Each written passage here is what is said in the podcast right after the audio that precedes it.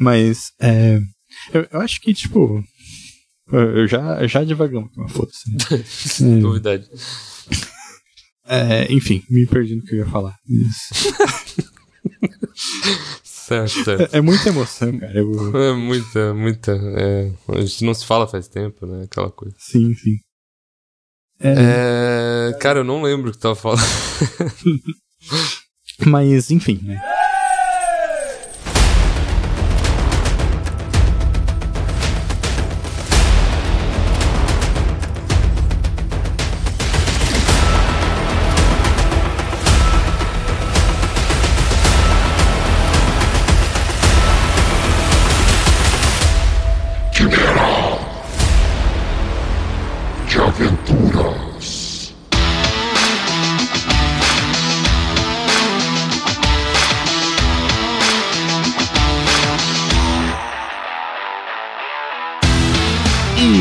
Rapaziada, bem-vindos a mais um Quimera de Aventuras, um nosso podcast em que a gente fala de cultura pop e RPG. Eu sou o Raulzito. Eu sou o André. E hoje a gente vai falar sobre Hellraiser.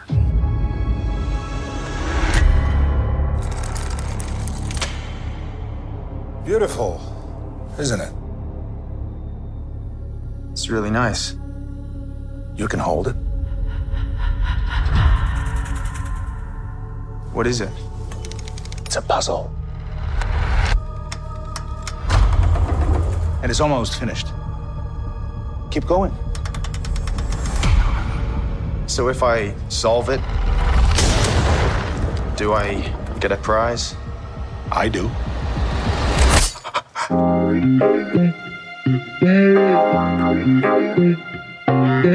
O novo de 2022 saiu esse ano. Ainda não saiu no Brasil porque ele é um exclusivo do Hulu. O Hulu ainda não tem no Brasil, né? Mas o Hulu, ele, além do Hellraiser, ele também fez um, uma versão nova do Animaniacs, tá ligado? Então. Caralho, do nada, vou ter que olhar isso. Mas o Hulu não é um canal de algum outro canal, sei lá, tipo da Disney ou do. Cara, não sei. Não sei mesmo. Porque agora tá essas paradas assim, né? Tipo, tem o, o Amazon e daí dentro do Amazon tem o Star Plus. E... É, da, é da Disney, é da Disney. É uma empresa de entretenimento americana que fornece serviços de vida, não, é uma empresa de controle magitário totalmente controlada pela Walt Disney Company. É, porque lá nos Estados Unidos, tipo, o Disney Plus fica com a parte, digamos, infanto-juvenil do, da Disney, tipo, as animações, etc. E o Hulu fica com os filmes e as séries mais adultas, digamos assim. Uhum. Só, só que aqui no Brasil a gente ainda não tem, né? Mas, sei lá, poderia entrar no Star Plus, que acho que o Star Plus aqui é como se fosse. Eu não sei, cara, tô falando besteira. é, mesmo. Nossas, nossas pautas paralelas. Né? Uhum. É, porque a gente fala de várias coisas, né? Mas, é enfim, é André, o grande amigo André, tu conhecia Hellraiser? Tu assistiu o original? Eu conhecia, só que eu assisti quando eu era tipo adolescente, assim, faz muito tempo. Eu, eu tinha assistido um dos filmes, um, sei lá, metade do filme, alguma coisa assim. Eu acho que assisti inteiro, na real, só que eu não lembrava direito. Eu só lembrava que, tipo, eram como se fossem seres extraplanares que estão de alguma forma punindo uma pessoa que encontra esse artefato. Daí eu não lembrava se, ah, possuindo o artefato tu ia conseguir poderes ou promessas ou alguma coisa assim. Eu não lembrava direito qual que era a pira do, da entidade, os cenobitas uhum. ali, né? É cenobitas? Isso. É, né? Mas eu tinha uma noção de que era um troço meio gore, que era um troço meio. né? Rolava algumas torturas, assim, umas coisas meio pesada E acho que no, na versão anterior até ela, ela era mais gráfica, né? Assim, acho que eles mostravam bastante gore. Sim, sim. E... Mas é isso, eu, eu entendia que era uma série mais, digamos, de terror, de, de, uma sessão B, assim, né? Porque não é todo mundo que conhece e tal, né? E até não tinha um orçamento meio meio triste, assim e tal. E eu sei também. triste. É, sei lá, tentando definir da melhor forma. Uhum. E eu sei que é baseado num livro que eu já me interessei muito em ler, assim, porque eu, uma época eu tava escrevendo uma história e achava que poderia ter algum paralelo com a história do Hellraiser, daí eu queria ler, mas nunca li. O livro saiu no Brasil pela Dark Side. Hum. Boa, projeto gráfico bonito. Sim, sim. E o primeiro filme, eles são do mesmo criador, né? O cara escreveu o livro e dirigiu o filme, o Clive Barker. Ah, uhum. é? Ah, é do Clive Barker. Pode. É, e. Tu já, já leu? Já, já. Tu tem, ele. E o primeiro filme, o de 87, ele é uma adaptação bem fiel do livro, na real, tá ligado? Uhum. E eu imaginava que essa versão nova, né, ela ia ser tipo um remake desse primeiro filme, mas, mas também não é, né? A história é bem diferente, assim.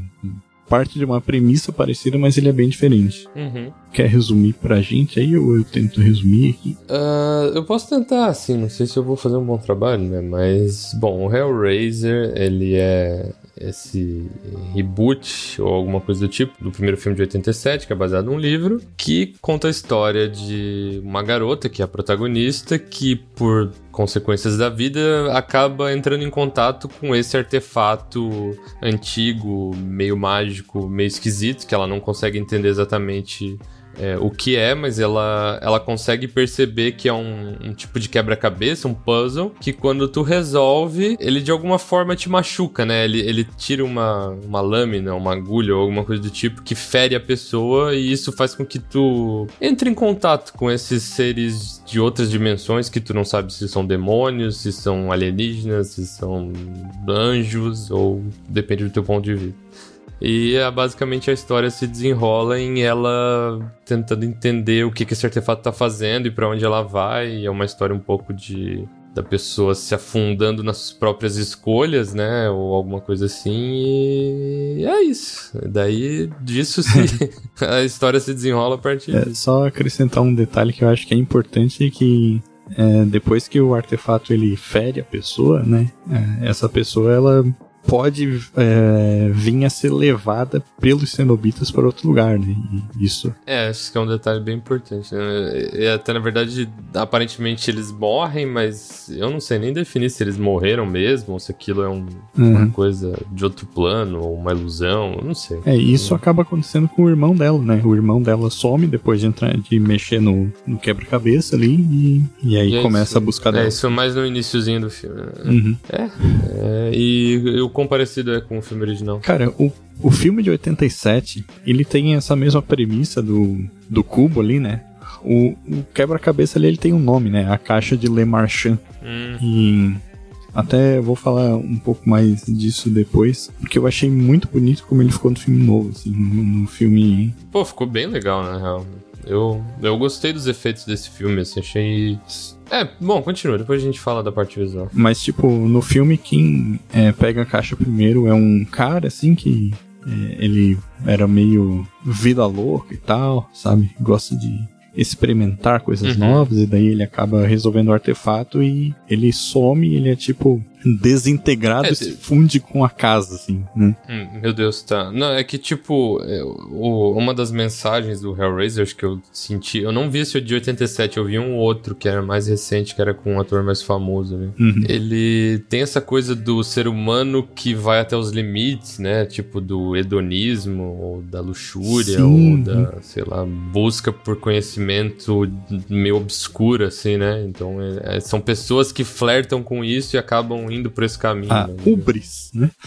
Ubris? Uhum. Não, não tô ligado. É, o Ubris é o- essa coisa do orgulho e autoconfiança excessivos, assim, né? Tipo, o cara que vai Ah, até é? as últimas Ah. consequências atrás de alguma coisa. Não sabia, mas. É, cara, aqui é cultura também, né? Que é cultura? Não, agora tu me pegou de um jeito que eu não esperava. Ubris, essa é nova, cara. Porra, e eu escuto podcast, coisa o tempo todo. Mas eu acho que, tipo assim, uma coisa que pra mim ficou bem evidente de contraste entre esses dois filmes, né? Eu acho o filme de 87 bem legal, né? Me deu até vontade de ver, tá ligado? Tipo, os originais, até porque o visual é bem interessante. Sim, sim, eu, eu acho que é uma, uma coisa bem marcante do, do Hellraiser, da franquia Hellraiser, Sim, é, da franquia, né? Aham. é essa coisa muito diferente, né? Muito única.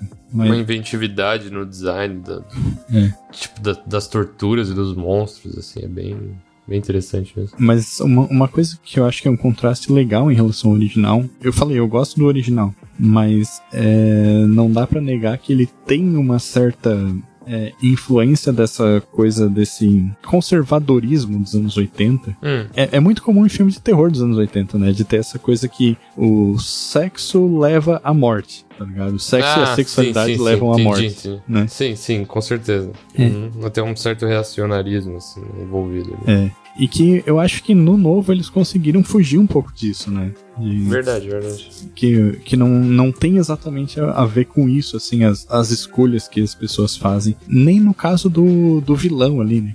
A gente pode falar um pouco dele mais pra frente, do, do vilão. Será que é um vilão? Será que é um vilão? Não É, sei. exatamente, do antagonista, digamos assim, né? Uhum. O antagonista que o nome dele é.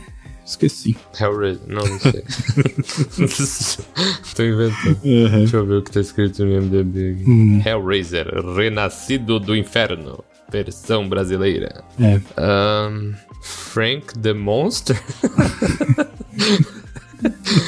não, não sei se é isso. É, acho que é. Eu não, Frank the Monster. não lembro. E quando, quando eu digo antagonista, eu tô dizendo aquele cara que aparece mais no começo lá, que, que diz pro, pro rapazinho mexer no cubo. Uhum, um pilha errada ali, né? Sim, sim, do que aparece no começo, incentiva o carinha mexendo quebra-cabeça lá, que o cara diz assim, ah, se eu conseguir eu ganho o prêmio, daí o outro diz assim, não, eu ganho, haha, ligado? Hum, Esse, tá. esse cara, esse cara eu não lembro o nome dele, mas eu vou chamar ele de antagonista daqui em dia. Ah, tá, tá, tá. Agora entendi. Não tá falando do Pinhead em si. Não, não, não tava falando Pinhead. Ah, tá, tá, tá. Não, foi mal, eu viajei. Não, não, tá, tá certo, eu que não fui muito claro. tá, e aí? Mas, é, Chegou, chega esse cara, pilha errada, que não é o Pinhead. É, é, o, é um ser humano que é, é, digamos, um cara pior, assim, né? Um cara mau. sim, sim. E eu digo que é, nem no caso dele, assim, tipo, tem, tem muito essa questão do, da, da sexualidade da coisa, né? Tipo, ele resolve o, o quebra-cabeça lá pedindo por sensações, né? Que, ah, é, é a, in- a intenção dele, né? O objetivo dele com o cubo. Mas dá pra ver. Isso é o protagonista do original, certo? Ah, não, tava falando do novo agora. Mas é, mas é parecido, porque o, o protagonista do principal, ele, ele vai pelo mesmo caminho, sabe? Ele quer sensações Tá, tá. novas e tal. A diferença é que no original ele acaba se fundindo com uma casa, Tá, aham. e daí, tipo, uma família se muda pra essa casa, Uhum. e a mulher da família, ela era amante desse cara, assim, tá ligado? Ela descobre que, que o antigo amante dela tá lá fundido com a casa por alguma razão. Ok. E ela começa a seduzir outros homens pra ir lá e assassinar eles, porque assassinando eles ela consegue ir trazendo o, Sacrifício. o amante né? dela de volta, né? Tá, ela, ela é a força motriz que alimenta o cubo, no caso. Sim, sim. Uhum. E, e no mais recente, é, não, o cara ele tem essa, esse desejo por sensações também, mas Sim. não, não é essa coisa tipo sexual, assim, né? Eu, eu acho que tem mais a Ah. ver com essa, com essa temática do ubris, assim, né? Tipo, que eu falei. assim. Sim, sim. É, tem. O sexual tá ali envolvido, né? Dá pra ver que ele é, sei lá, um tipo de pervertido, alguma coisa assim. Uhum. Um predador sexual, alguma coisa nesse sentido, assim, né? Pela, pela atitude dele, pelo quanto aquela governanta dele diz que ele é um- uma pessoa maldita, escrota. Uhum. Mas não se resume a isso, né? Não fica uma coisa de alguma forma panfletando contra a sexualidade ou contra o desejo de alguma forma assim, né? Tipo, Sim, sim, exatamente. fica claro que todo mundo transa e tá tudo bem, tá ligado? Uhum. E- Sim, o que é uma repaginada bem positiva pro reboot agora, né? Tipo, é, é- é importante que se faça essa renovada na narrativa e no- nos valores, assim, em si, né? Que seja uma coisa mais atualizada pra sociedade atual, né? Exatamente, e é uma coisa muito comum em filme de terror dos anos 80, né? Sabe? Tipo, ah, o, Sim, sim, os- o Jason, quem tava transando, o Jason ia lá e matava, né? Mas é, cara, o cara sentia o cheiro de sexo, o cheiro de pica no ar, ele ia lá e metia o machadado.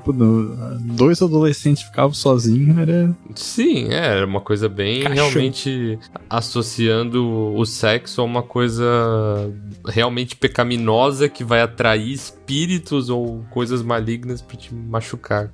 É até meio um cautionary tale, assim, de, de fazer o adolescente se sentir meio culpado, assim, né? Porque era até o público-alvo desses filmes, né? Assim, Sim, mas o sim. adolescente se sentir culpado de se esconder da mãe ou do pai pra, pra, tipo, pra, enfim, ficar com um menino, uma, me- uma menina ficar com um menino, etc. Exatamente. E, É, parando pra pensar aí, tem toda uma lacração a ser feita. e já aproveitando, tu comentou ali do Pinhead, né? O, o Pinhead, ele é essa cara, eu acho que mais reconhecível, né? Do, do Hellraiser, da franquia toda. Uhum. Mesmo que a galera não tenha visto, ele. É, a galera com certeza conhece a cara dele, né? Isso. Uhum. Apesar do nome dele não ser Pinhead, né? O Pinhead é meio que o nome que a galera deu pra ele, tá ligado? Sim, sim. Uhum. Ele é o sacerdote no livro que eles chamam. Uhum. E, e nesse filme, um- uma das coisas que me chamou a atenção e que me deu vontade de ver esse filme quando eu vi que ele ia sair é que quem faz o Pinhead é a Jamie Clayton. Jamie Clayton? Uhum, sim, nome é dela. aquela moça do Sense8 lá, né? Isso, exatamente. Ela faz a Nomi no Sense8. Uhum. E, eu acho, eu achei muito interessante a escolha, assim, tá ligado? Uhum, e ela mandou bem pra caralho, assim. Achei que ela. Que- e também eu realmente tinha essa associação de ver o, o filme antigo de que era uma coisa muito sexual e sadomaso, assim. né? Uhum. Acho que porque os filmes apelavam mais pra isso mesmo. Sim, sim. Mas dá pra ver que, tipo, a, a, a sacerdote ou sacerdote, uma coisa meio andrógena, assim, né? Uhum. ela, ela não tá interessada em oferecer necessariamente os prazeres da carne, né? É uma coisa. Eles são meio que seres que transcenderam e a dor pra eles não é a dor como a gente encara no nosso mundo, né? A dor é uma. É quase como uma forma de encontrar Deus, assim, né? Tipo. Uhum. Esse é, essa é a pira dos, dessa, dos cenobitas, né? Que é esse povo extraplanar evoluído, etc. É, tanto é que é bem visível, assim, as modificações corporais que existem, né, no, no corpo dos cenobitas ali, de, Uhum. de umas partes em carne viva, né, com a pele virada pra fora, em ganchos e coisas assim. Sim, é bem grotesco, assim, né? É um, é um, pra pessoas sensíveis, assim, acho que vai chocar um pouco. É, ele, ele é grotesco, mas ao mesmo tempo o, o filme ele não. É, Não apela, eu senti, assim. é, eu acho que não. Não sei se é isso que eu queria dizer. Eu acho que eu queria dizer que ele não, não se demora muito mostrando esses detalhes, né? É uma coisa Isso, que. isso. aham. É. foi o que eu quis dizer de uma forma mais eh, sutil, eu diria. É, ele- Mas sim, ele, ele não fica dando zoom nesse tipo de coisa e deixando ali na, na cena de uma forma. Como é, que, como é que se fala? Espetacularização da dor e da violência em si. É mais porque tu entende que é. Eles estão mostrando como é aquele mundo, né? É como se fosse. é, ele é muito menos gore que o original, inclusive. Sim, sim, é, eu lembro, eu ficava até eu ficava com medo, né? era um pouco bad, assim, né? Porque era muito gore. Uhum.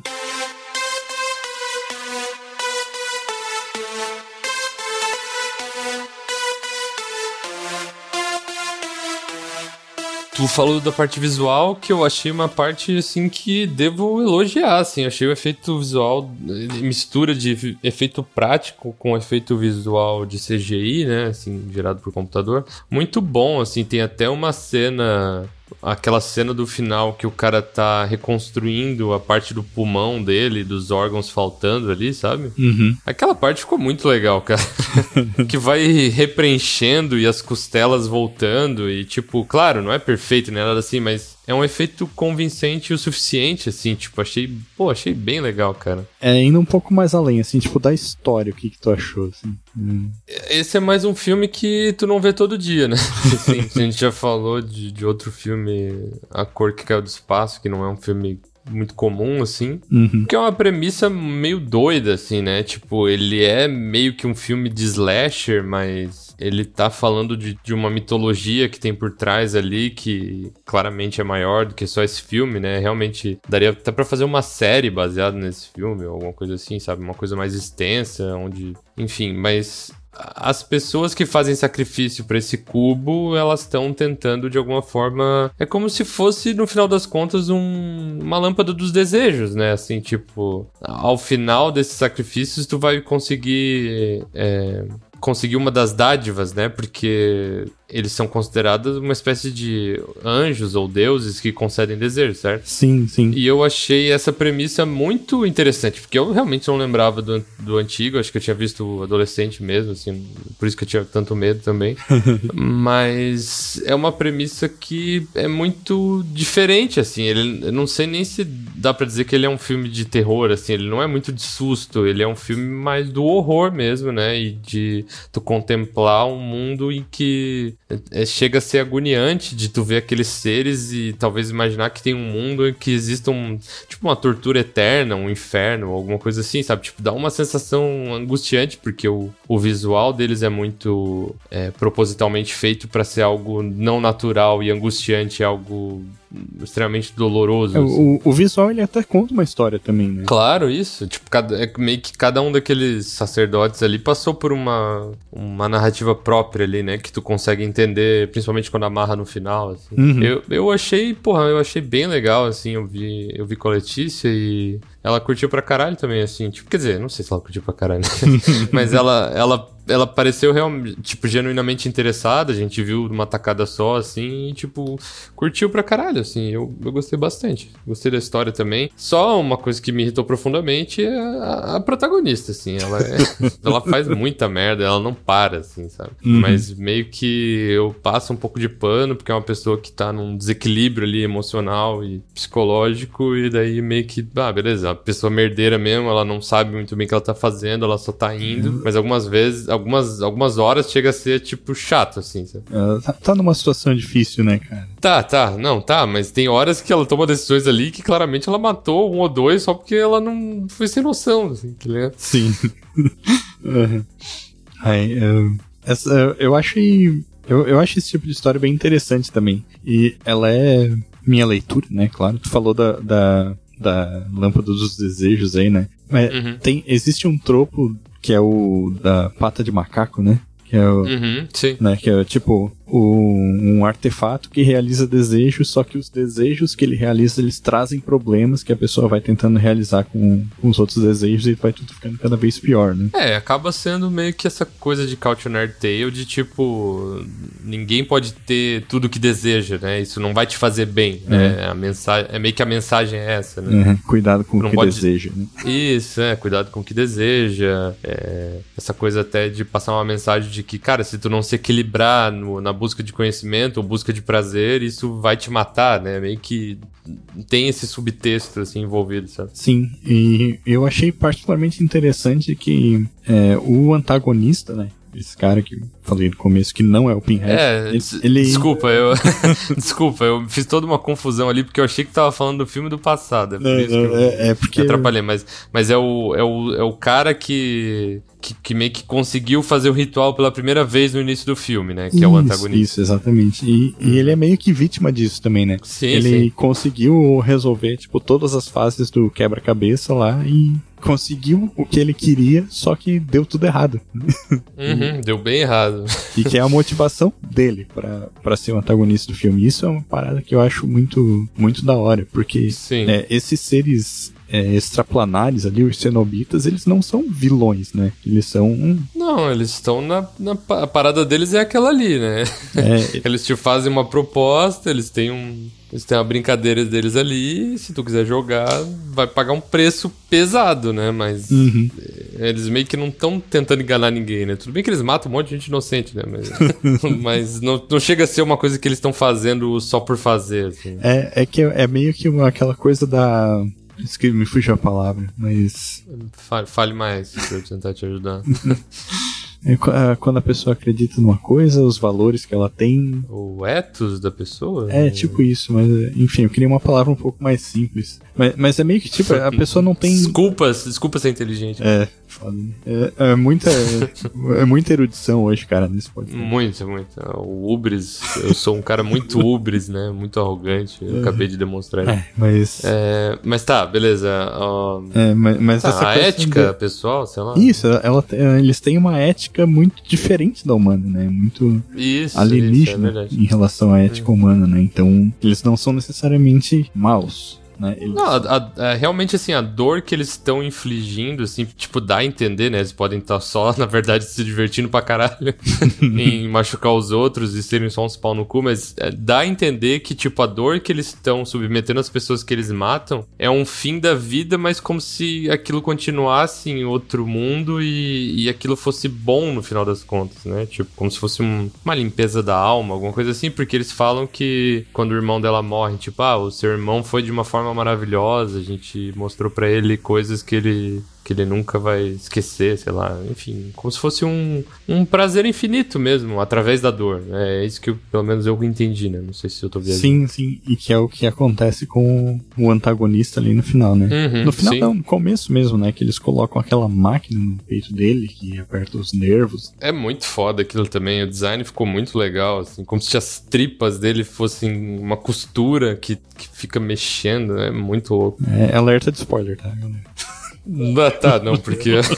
não, a gente, a gente tem que estabelecer aqui, pra quem estiver ouvindo, que esse programa vai dar spoiler. Não vai falar do filme inteiro, mas é spoiler, é isso aí. Uhum. E, e é muito foda, assim, porque, tipo, o, o cara, ele, ele sofre isso, mas depois ele meio que percebe que não era isso que ele queria, assim, tá ligado? Sim, sim, porque ele, na, na visão dele, né, limitada, digamos assim, de ser humano dele, ele achou que a sensação seria uma coisa, sei lá, um prazer máximo, né? Tipo, Uhum. provavelmente ele tava associando alguma coisa a sexo. Né? É, um- uma coisa hedonista, né? Uhum, sim, e no final das contas ele acaba ganhando um, uma máquina de costura muito chique no peito que faz com que tenha basicamente uma correia de bicicleta ali passando dentro do peito dele e, a estrutura dos órgãos dele não faz sentido e meio que as tripas dele mexem. O tipo de tempos em tempos, muito pouco tempo, é a cada minuto, sei lá, ele tem uma porra dessa e faz com que ele nunca possa dormir, né? Pra ele ficar sempre no limite ali do, das sensações e do, sei lá, do ódio e da, e da dor extrema, etc. Uhum. É uma vida miserável pra caralho, assim, né? Não tem nem. Aham. Mas ele era rico, né, cara? Então, É uma crítica social. É, é verdade. Até, até com uma máquina de costura substituindo teus órgãos. Se tu for rico, tá tudo bem, porque alguém vai trazer teu café e tá tudo bem. Uhum. É, que foi é, meio isso que aconteceu, né? Porque daí ele pagou o carinha lá Sim. pra, pra levar as outras vítimas por casa dele. né? Sim. Sim. Mas é, cara, eu gostei muito da história. Eu achei bem legal mesmo, assim. É um filme que eu recomendo que todo mundo dê uma chance, assim, né? Até porque provavelmente a maioria das pessoas não viu esse filme, ainda mais pessoas mais jovens, né? Porque os filmes antigos são já uma distância grande entre o último Hellraiser e, e esse aqui, né? Nem sei qual que é o. Sim, o, o primeiro Hellraiser é de 87, ele tem quase a minha idade, né? É. É, o Hellraiser 2 eu não sei. Deixa eu ver quantos Hellraiser temos aqui. É, Aliás, um, um parênteses que é importante falar sobre os filmes antigos, tipo, 1 e o 2 são muito bons, assim, mas dali pra frente um pior que o outro, tá ligado? É, nossa, tem muito Hellraiser, cara. Então, Caralho. tem muito Hellraiser, tem muito Hellraiser ruim. tá ligado? Mas, É, v- vamos lá, quantos Hellraiser temos? Meu Deus, é muito Hellraiser, cara. Meu Jesus. é, é a... Tem Hellraiser 1. eu- vamos lá, isso aqui é um grande. A gente já vai pra nota, né? Não vamos estender muito. Aham. Mas assim, tem Hellraiser 1, nas- Renascido do Inferno, 2, Renascido das Trevas. Aí tem o 3, Inferno na Terra, que é de 92 já. Deixa eu ver a nota desse filme. Vamos lá. É, o Hellraiser 3 já tem nota 5,5 no IMDb. O 1 tem nota 6,9, quase 7, que pra filme de terror é bem bom, assim, principalmente filme de terror antigo. O 2, 6,4. O 3 já cai pra 5,5. Ah, o 4, Hellraiser 4, Herança Maldita.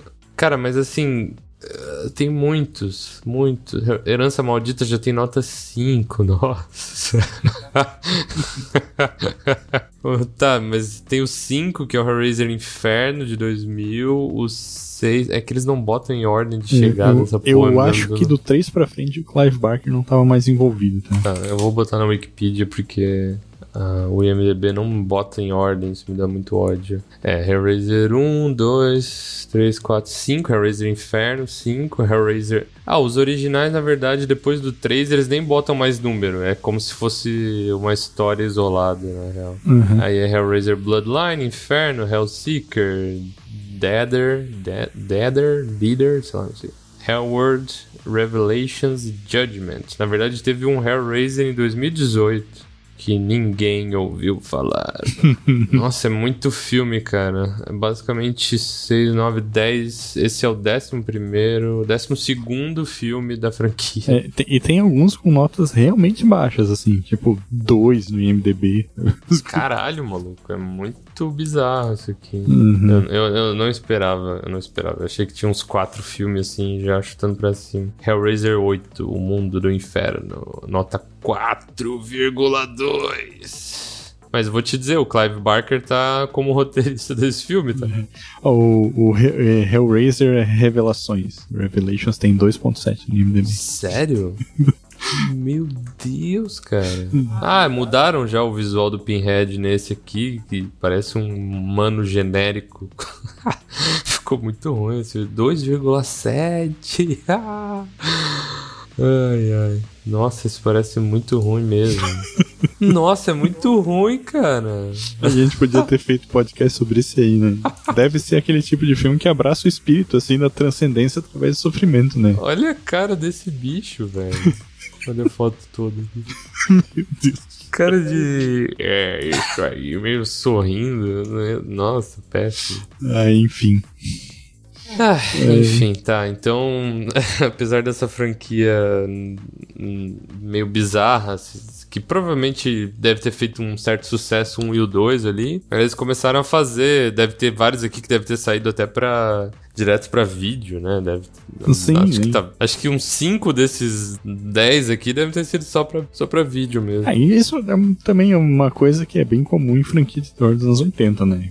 Tipo, É, Colheita sim. Maldita 7, né? Jason versus Predador, essas coisas. sim, sim. A galera começa a milcar o negócio até o limite, assim. É, mas é isso, cara. Eu, eu achei o, a- a- o filme novo muito bom, assim. Acho que foi uma boa repaginada no, no filme, no estilo, etc. Ah, não é um filme revolucionário nem nada, assim, mas achei bem interessante. Principalmente a questão da mitologia. Achei que o final é muito. Muito massa, assim. Tipo, ele acaba daquele jeito lá. Tipo, aquele ser evoluiu. E fim, é essa, essa é a história. Achei, achei maneiro. assim. Sim, e é um. Só um último comentário antes da gente passar pra nota. Eu adorei o, o design da caixa do Le Marchand, né? Desse quebra-cabeça aí do Uhum. Hellraiser novo. Que no, no original ele era muito tosco, assim, por uma limitação até é, tecnológica É da época, época, né? né? Sim. Aham. nesse, é, o, o cubo ele tem várias formas ali, e tem uma explicação mais detalhada, tipo, do que, que cada forma faz e tal. Eu achei isso bem, bem Uhum. legal. Não, bem legal mesmo. Bem legal mesmo. Eu achei. Deve ter dado um trabalho da porra modelar aquilo ali, inclusive.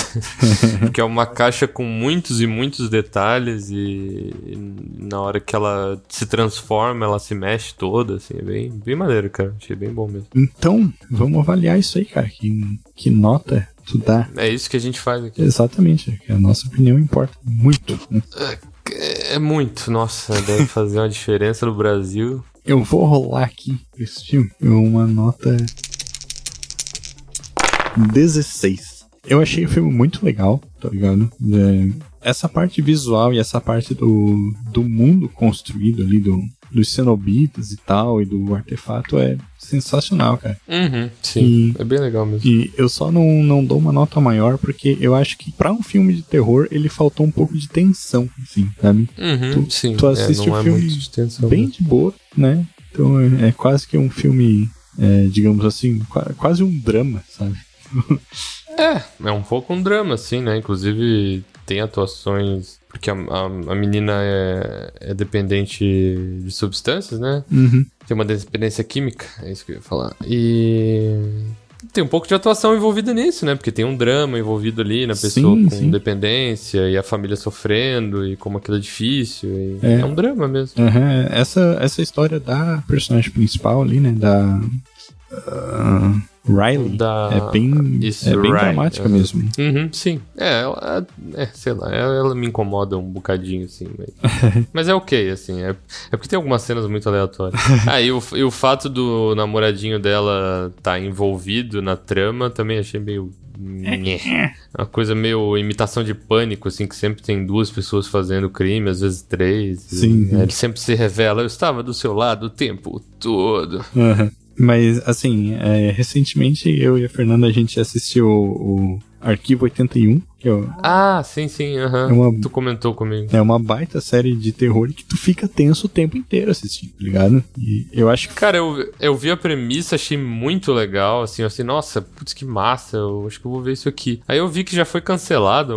Puta assim. merda. Aí eu fiquei meio triste, assim, assim, ah, será que é ruim e tal? Daí eu acabei... não- é, é muito bom, cara. É muito bom. E eu, eu achei que faltou um pouco dessa sensação no Hellraiser, assim. O, o- Uhum. o primeiro, ele causa mais essa agonia, assim. a- Até um pouco pelo gore, um pouco por essa coisa de, de, de agonia física, assim, sabe? De tu ver os corpos se distorcendo e tal, esse tipo de coisa. Então, é, é isso, 16. Bom, eu, eu vou dar um, rolar um, um 14 aqui pro filme. Achei um filme bom, assim, interessante, tá ligado? Tipo, claramente não é, nossa, não é um filme revolucionário nem nada assim. Acho até que tem filmes de terror, horror que, que seriam legais também da gente recomendar aqui, fazer um reviewzinho, assim. Uhum. Mas achei um filme muito bom e realmente, assim, vai pra um lado que. diferente do que eu lembrava, porque eu só tinha visto um filme do Hellraiser há muito tempo, eu não lembrava direito. É, eu acho que eu, cara, eu acho que eu era muito novo realmente assim, eu era, eu acho que devia ser um adolescente e os filmes antigos do Hellraiser tinham muita putaria mesmo, né? Acho que mas eu acho que mostrava mais nudez assim e tal, né? Eu não sei se eu tava com a minha mãe junto, eu fiquei com vergonha. Uhum. Mas eu acho que ele apelava mais um pouco pra isso, porque o cara se metia em orgia e coisa do tipo assim. Não tinha.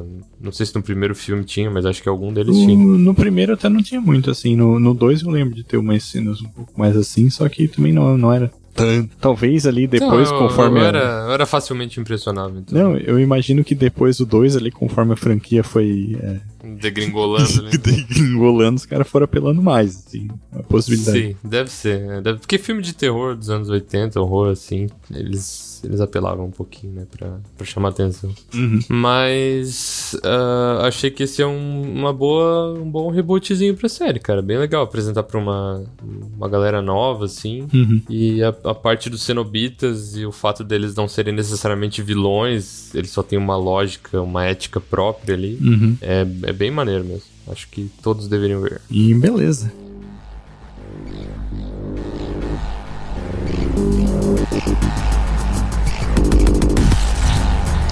Agora chegamos à terceira cabeça da nossa quimera, né? Então vamos falar de RPG. Vamos lá. Cara, é, primeiramente, né? é, acho que pra quem curte Hellraiser e quem curte esse clima de Hellraiser, tem um, um RPG que é praticamente uma transliteração desse mundo, que é o Cult Divindade Perdida. Né? Caralho. Saiu, Não sabia. Não... é, ele saiu aqui no Brasil pela Burô e infelizmente está esgotado o livro físico, mas dá pra comprar o PDF ainda. É, ele é bem inspirado na obra de do Clive Barker, né? bem inspirado. Né? Aquele, Uhum. aquele mundo dos cenobitas lá é praticamente a metrópolis do cult, é, é tal e qual, assim. Então, Uhum. é, Legal. Eu, eu, eu vou te falar que eu tava tentando pensar em. É, em como transpor isso pra um RPG, né? aham. Tentando imaginar como seria, como que os personagens agiriam assim e tal. E eu tive dificuldade, cara.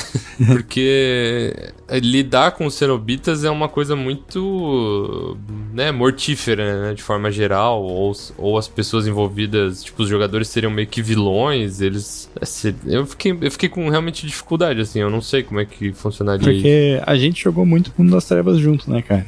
E Sim. E tu sabe que uma coisa que é, é particularmente difícil quando tu mestra uma campanha de terror é Uhum. que, tipo assim, como tu falou ali, a personagem do filme, a Riley, ela toma muitas decisões horríveis, assim. Sim. E jogadores de RPG tendem a tomar decisões muito melhores do que os protagonistas de filme de terror, tá ligado? Mais ou menos, né? Agora que tu falou, até parando pra pensar, não sei se todo mundo tem boas decisões, mas sim, eu acho que. É, sei lá, eu acho que o jogador normalmente é mais cabreiro, assim, né? Ele não quer fazer merda, não quer morrer, né? Então, ele não, não se jogaria de cabeça dessa forma, né? Tem possibilidade de fazer essa transposição bem literal da história do filme, né? Tipo, fazer o cubo de Le Marchand e aparecer no mundo de jogo e Uhum. o grupo se envolver, talvez não diretamente, talvez eles comecem a investigar esses desaparecimentos e cheguem no. É, eu, eu, eu ia falar aqui, complementando, desculpa, que talvez não como um cenário em si. tipo, fechado nesse mundo do Hellraiser, mas essa história ser ambientada num mundo das trevas e algo parecido com isso, um artefato mágico envolvido com deuses antigos, etc., aparecer nesse mundo e gerar alguma coisa ali, né? Tipo, um, uma seita, uma investigação, mortes misteriosas, etc, etc. Uhum. Mas é é essa dificuldade de ser um universo todo baseado nisso que eu realmente eu, eu não consegui, assim. Eu acho que faz, faz bastante sentido, e até essa ideia da seita, ela tem tudo a ver com o... Cult. Com Cult e até com o, o Hellraiser ali, né? Essa coisa, tipo, do, do quebra-cabeça do Le Marchand ali oferecer essas possibilidades. Então, é, eu acho que é, é muito lógico que se formasse um culto em volta disso. Sim, sim. É, eu, eu acho que talvez ah, fazendo algumas alterações leves na mitologia, assim, tipo. Sei lá, tô viajando aqui, né? Aqui a gente dá ideia solta, certo? Exatamente. Mas, sei lá, meio que todos os jogadores envolvidos, tipo, estão de alguma forma marcados por essas divindades, porque eles foram enganados, ou porque eles mesmos quiseram, alguma coisa assim. Uhum. E eles estão marcados e eles têm que, sei lá, fazer favores pra esses deuses ou coisas. Tipo, os deuses não matam eles, né? Eles Sim. meio que forçam esses jogadores a matar outras pessoas, ou cumprir missões, ou alguma coisa assim, sabe? Uhum. Como se fosse uma maldição que tá sobre a cabeça do cara e eles estão tentando, na verdade, se livrar disso. Ou, sei lá, a marca de alguma forma dá poderes pra essas pessoas, ou coisas assim, sabe? Uhum. Eu acho que de alguma forma poderia criar uma dinâmica que daria pra fazer, tipo, algumas aventuras ou uma campanha mais longa envolvida nisso. Sim, sim. Inclusive, Cult e alguns outros RPGs mais modernos, eles têm mecânicas que fazem com que na hora que tu cria o personagem, tu já tenha que criar alguns outros personagens que estão ligados ao teu, assim, né? Tipo, seja Uhum. familiares ou amigos ou